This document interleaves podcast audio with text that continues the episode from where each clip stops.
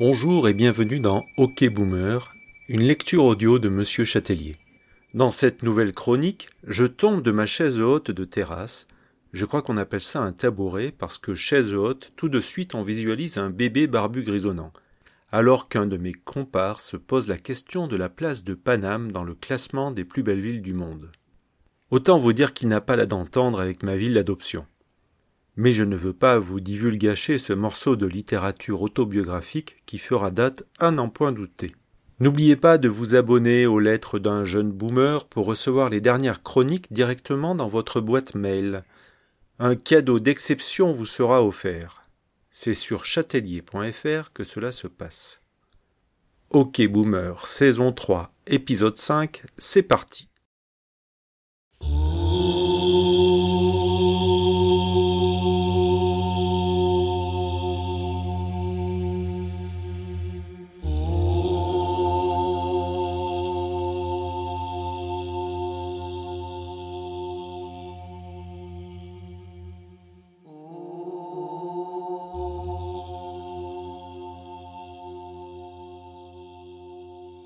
Cette petite ville de province qui s'appelle Paris.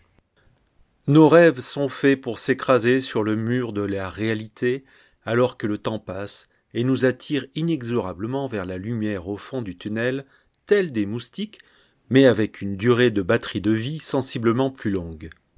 En résumé, en vieillissant, nos illusions s'effondrent les unes après les autres. C'est ce que certains appellent la sagesse alors qu'on le sait tous que ce n'est que le triste résultat de la somme de toutes les expériences qui nourrit notre réflexion pour nous transformer en adultes grisonnants jusqu'à devenir des boomers. Pour ne pas dire des vieux gars. Dernièrement, j'en ai perdu une que je chérissais depuis la fin de mon adolescence, qui n'avait aucun rapport avec une potentielle carrière multisportive, mais plutôt à un choix de trajectoire de vie remise en question dans des circonstances que je vais vous narrer de rechef. Euh, je buvais une bière, à y bien sûr, mon statut de bobo boomer m'oblige, avec deux des plus grands esprits que je connaisse. Deux gars dont la finesse d'analyse et le vécu m'inspirent chaque vendredi de profondes réflexions qui résonnent encore mieux après la deuxième pinte, autour de 19 heures.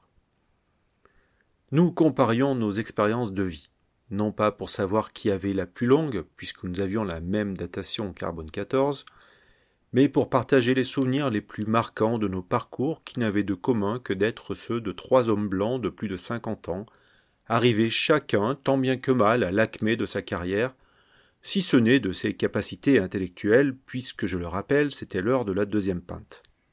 Alors que nous évoquions Londres, le plus parisien d'entre nous, inventeur selon moi du post-boboïsme, tant il a hipstérisé le Nord-Marais en s'y installant, a lâché une bombe qui me fit l'effet d'une, d'une bombe. Paris, c'est une ville de province comparée à Londres. Oui, je sais que c'est terrible.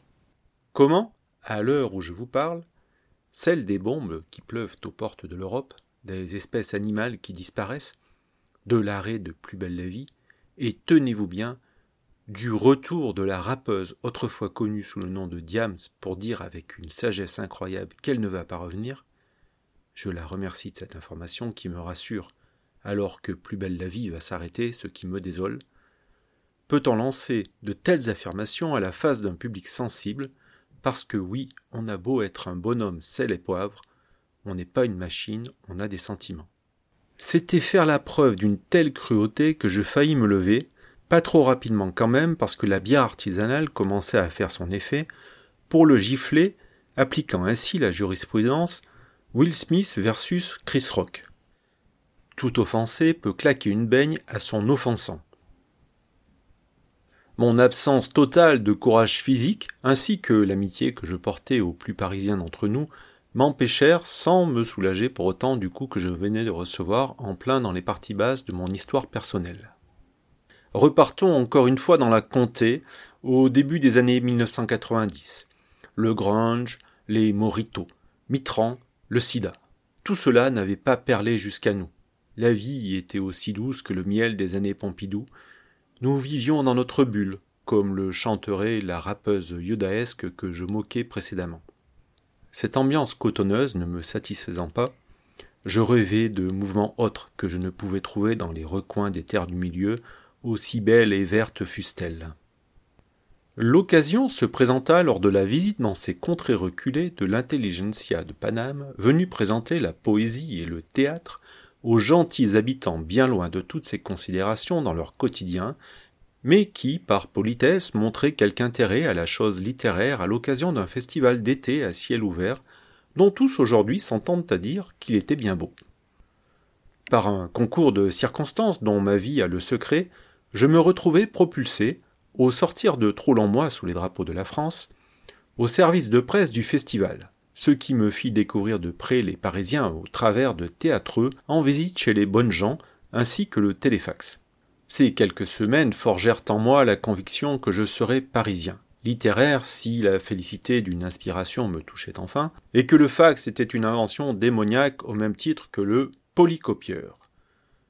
J'étais l'assistant, jeune homme à tout faire chauffeur de l'attaché de presse, qui se démenait et virevoltait dans tous les cantons de la région pour répandre la bonne parole auprès des organes de presse de ces paysages, où c'était plutôt le rôle du lisier que de se répandre, mais bon, nous n'étions pas trop mal accueillis pour ces quelques jours de culture générale auprès. L'esprit de ces Parisiens-là me fascinait. Ils étaient légers, un bon mot en chassait un autre, une répartie ou une citation, un jeu de rôle. Qu'ils étaient drôles, beaux, perchés, brillants. Des extraterrestres, littéralement. C'était donc ça, les Parisiens. Qu'à Dieu ne plaise, j'en serais un de même. Comme je viens de l'écrire, je fréquentais jadis des gens du théâtre. Par un deuxième concours de circonstances dans ma vie, euh, etc., je partis pour Paname dès septembre venu, un sac sur le dos, des ailes aux pieds et le pouce levé pour respecter mon choix de voyageur éco-responsable, principalement motivé par le manque d'argent, constant pour moi dans ces années-là, qui me virent manger très peu de vaches, maigres ou pas, peu importe, parce que, je vous l'avoue, je n'avais pas encore commencé ma transition écologique et que j'étais si peu sensible à la nature que je pensais qu'Ushuaïa n'était qu'une marque de gel douche. À moi, Paname. Venant de ma province, comme Charles, avec un avantage de taille, la nature a été généreuse et je rendais bien vingt centimètres à Asna. J'avais les yeux brillants de l'anticipation de me plonger dans la mêlée créatrice de cette ville qui était la plus belle du monde, selon les prospectus de la mairie, dont on ne pouvait certainement pas accuser l'occupant d'être un menteur puisqu'il serait bientôt notre président. Et j'étais déçu. Les quelques années qui suivirent m'ont conforté dans ma décision, c'est bien dans mon Paname que tout se passe. Je dirais même que c'est dans mon quartier, mon neuvième à moi. Et pourquoi n'irais-je pas jusqu'à dire que c'est au pied de mon immeuble, sous mes fenêtres, sur la plus belle petite place de mon quartier que tout se passe? Je suis le maître de ma chronique. Empathique que je suis, je comprends la remarque de mon camarade de Pinte. Dans la fleur de l'âge du mal blanc urbain, avide de nouveaux défis, aventurier jusque dans ses conversations de comptoir, séances qu'il ne nous facturait jamais, le plus parisien d'entre nous avait poussé le bouchon trop loin dans le but de nous piquer au vif, de nous réveiller. Il le savait bien, lui, que Paris n'était pas une ville des territoires.